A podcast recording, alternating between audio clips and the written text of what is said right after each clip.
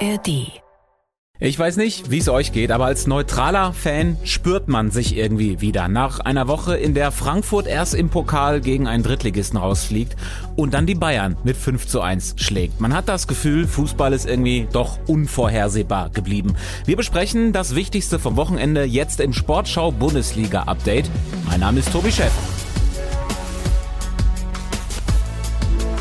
Der 14. Spieltag in der Fußball-Bundesliga ist durch und äh, wir blicken zuerst auf das Spitzenspiel. Stuttgart gegen Leverkusen.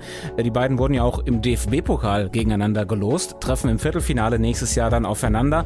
Äh, und heute in der Bundesliga hatte ich getippt, dass der VfB die erste Mannschaft ist, die Leverkusen schlägt. So ist es dann nicht gekommen. Am Ende ein 1 zu 1 Unentschieden und unser Reporter Detlef Lindner war dabei. Wenn sich die Spieler beider Mannschaften am Ende einer Partie auf den Boden setzen, die Hände in die Hüften stemmen oder die Hände hinter den Kopf nehmen, dann sind sie völlig erschöpft. Sie haben alles gegeben, die Stuttgarter und die Leverkusener bei dieser Punkteteilung vor begeisterten 55.000 Zuschauern. Eine überragende erste Halbzeit beendet der VfB Stuttgart schließlich nach 45 Minuten mit einem absolut verdienten 1 zu 0 dieser Führung. Leverkusen damit wirklich noch gut bedient, kam dann aber wirklich verändert mit mehr Ballbesitz, mehr Ballkontrolle in die zweite Halbzeit zurück. Wirtz mit dem schnellen 1 zu 1 Pfostentreffer Schaka. Da hätte Schlimmeres dem ausgepowerten VfB Stuttgart noch passieren können.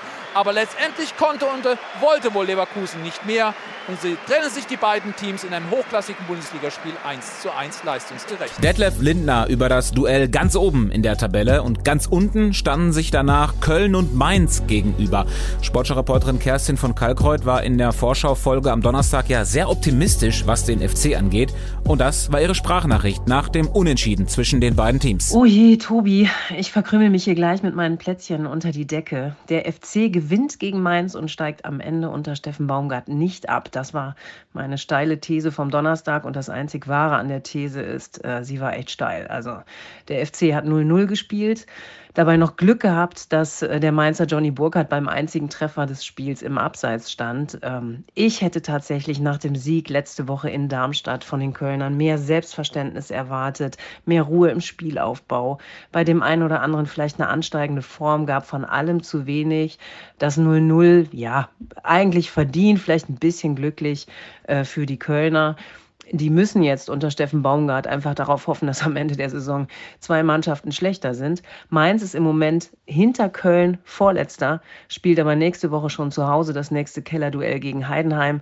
Die Kölner müssen nach Freiburg und keine steile These, so holst du da als Kölner nichts. Kerstin von Kalkreuth über die Partie Köln gegen Mainz. Ja, und vom Sonntag dann jetzt zum Bundesliga-Geschehen am Samstag und zum größten Ausrufezeichen. Eintracht Frankfurt schlägt die Bayern mit 5 zu 1. Bayern-Trainer Thomas Tuchel gab danach einen Einblick in das Seelenleben der Spieler. Muss jetzt niemand in den Arm genommen werden. Nach einer 5-1-Niederlage sind wir erstmal äh, mehr sauer als, als, als traurig, würde ich sagen. Das ist, nur, das ist mal der vorherrschende Gemütszustand. Denn den Bayern war ja klar, woran es gelegen hatte. Das ließ sich auf sehr differenzierte Art und Weise erklären.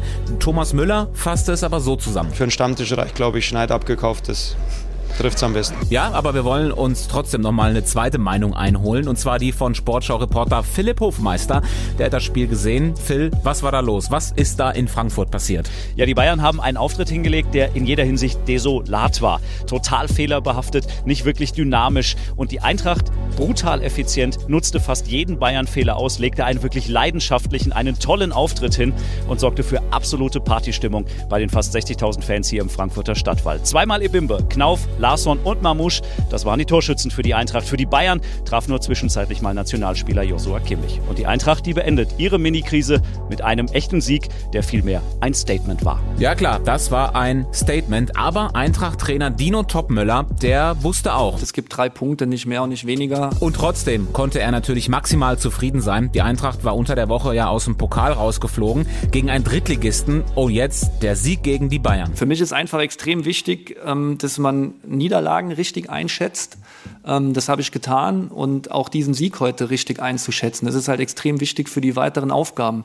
Ähm, es wurde ja ein Stück weit die Mentalität so ein bisschen angezweifelt von den Jungs und Also ich lege für jeden von den Jungs die Hand ins Feuer. Sie haben eine überragende Mentalität. Wir haben in 23 Spielen davor, in 21 Spielen immer von der Mentalität am, sind wir am Limit gewesen. In den letzten zwei Spielen war es schlecht, keine Frage. Aber heute war es wieder unglaublich und ähm, da lasse ich auf keinen Fall was auf die, auf die Jungs kommen. Und äh, die Reaktion war wichtig.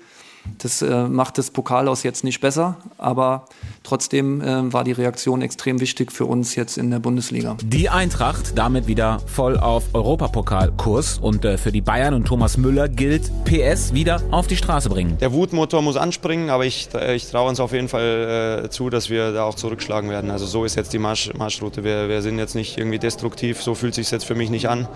Ähm, sondern äh, jetzt haben wir ganz viele Fehler in einem Spiel gemacht und ähm, lieber so als in jedem Spiel ein. Ja, Dienstag ist Champions League bei Manchester United und nächsten Sonntag kommt der VfB Stuttgart. Was war noch am Samstag? Borussia Dortmund verliert gegen Leipzig und RB-Trainer Marco Rose, der war natürlich zufrieden, kritisierte aber sich selbst, weil er unter der Woche wohl zu intensives Training gemacht hatte, was seiner Mannschaft fast den Sieg gekostet hätte. Wir haben 3-2 gewonnen, aber die letzten 10 Minuten, 15 Minuten äh, mit einem Mann mehr äh, so so die Kontrolle über das Spiel zu verlieren, das ähm, äh, ist nicht gut, äh, haben wir nicht gut gemacht. Dementsprechend freut sich der Trainer nochmal sehr über die drei Punkte, ärgert sich über seine, über seine Trainingssteuerung und ähm, äh, das daraus resultierende Spiel, was wir hier heute dann auch über weite Phasen gemacht haben. Ja, Leipzig als vielbeschäftigter Champions League Club hatte unter der Woche endlich mal frei. Und das war dann auch wieder nicht recht. Also vielleicht hätte uns diese Woche auch ein Spiel Mitte der Woche besser getan. Also das ist ja, gibt ja, gab ja heute noch eine andere Mannschaft in Deutschland, die irgendwie ein Problem damit hatte, ähm, auf einmal aus diesem Rhythmus rauszufliegen. Wir Trainer beschweren uns immer, dass wir zu viel spielen. Jetzt äh, verdammt, wir spielen zu wenig. Ja, was denn jetzt? Entscheidet euch doch mal. Bei Borussia Dortmund äh, wurde derweil ein anderes Problem diskutiert. Der BVB ja früh durch eine rote Karte für Mats Hummels in Unterzahl und die Art Foulspiel von Hummels, die mag seinen Trainer Edin Terzic mal so gar nicht. Und das ist etwas, was, glaube ich, im, im heutigen Fußball viel zu häufig passiert, dass die Innenverteidiger zu häufig das Tackling suchen, anstatt das Laufduell und dann vielleicht sich auch noch mal ein bisschen ja, den Gegner aus, aus, aus dem Rhythmus zu bringen und, und ein bisschen auf den Torhüter zu verlassen, anstatt sich dann aus dem Spiel zu nehmen, dieses Risiko entweder den Ball zu erobern, äh, zu klären oder halt aus dem Spiel zu sein, das äh, findet mir aktuell viel zu häufig statt. Edin Terzic stellt also die Gretchen-Frage nach der Niederlage gegen Leipzig. Der BVB in der Liga jetzt nur mit einem Sieg in den letzten sechs Spielen. Man hat vier Punkte Rückstand auf Platz vier, dazu das Pokal aus. Besinnlich geht es in Dortmund die kommenden Tage sicher nicht zu. Mittwoch ist Champions League gegen PSG. Leipzig spielt dann gegen Bern. Alle Partien könnt ihr natürlich live hören bei uns in der Sportschau-App. Auch die von Union Berlin am Dienstag gegen Real Madrid. Union hat am Wochenende ja kollektiv aufgeatmet. Es gelang endlich der lang ersehnte Sieg. Der erste seit August. Union schlug Gladbach mit 3 zu 1 und es war ja das erste Ligaspiel unter dem neuen Trainer Nenad Bielica, der bei einem Tor in der Jubeltraube seiner Mannschaft verschwand. Ja, wer mich nicht gekannt hat, jetzt kennt mich, wie ich bin. Also das ist Nenad Bielica pur, mit Emotionen dabei, in die Kabine, außer Kabine, obwohl manchmal äh, wirke anders, wirke anders, aber meine Spieler wissen ganz genau, nicht von Union Berlin, sondern äh, von anderen Mannschaften, wo ich, wo ich Trainer war, wie ich bin. Ja, jetzt äh, wissen es aber auch die Spieler von Union. Unser Reporter Stefan Kausen, der hatte das Spiel gesehen und fand eine Sache bemerkenswert. Zehn Minuten nach dem Ende des Spiels, Standing Ovations, die ganze Mannschaft vor der Fankurve. Hurra, hurra, Union ist wieder da. Ich glaube, das darf man auch mal im Sinne der Fußball-Bundesliga so sagen. Also das war heute wieder Union pur. Die haben am Dienstag Real Madrid und dann Bochum und Köln. Also aufpassen, die Eisernen sind wieder eisern. Der nächste Ligagegner, also Bochum, der VfL, verlor Freitag gegen Hoffenheim. Außerdem siegte an diesem Bundesliga-Wochenende Freiburg in Wolfsburg und Bremen gegen Augsburg. Und Heidenheim gewann das Duell der Aufsteiger. 3 zu 2 gegen Darmstadt. Alle drei Heidenheimer Tore wurden vorbereitet von Jan Niklas Beste.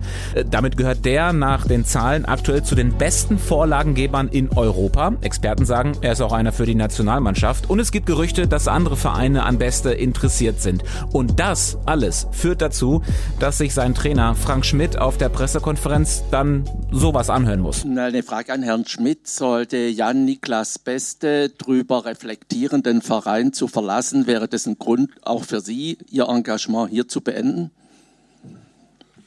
Also, ich habe schon viele dämliche Fragen gehört, aber das ist Top, Top 3. Das ist Top 3. Das ist despektierlich, sowas hier in den Raum zu stellen. Also, Mehr sage ich nicht dazu, weil dann wird es beleidigend. Na, ich glaube, das heißt, Schmidt würde nicht seine Kündigung einreichen, wenn Beste mal den Verein wechseln sollte. Und damit sind wir dann jetzt auch schon durch für heute. Zum Schluss nur noch kurz der Blick in die zweite Liga und auf das, was bei Rostock gegen Schalke passiert ist. Äh, die Partie musste eine halbe Stunde unterbrochen werden, weil die Fans aus beiden Lagern aufeinander losgehen wollten. Bitte lasst sowas doch einfach sein. Ende. Mehr sage ich nicht dazu, weil dann wird es beleidigend.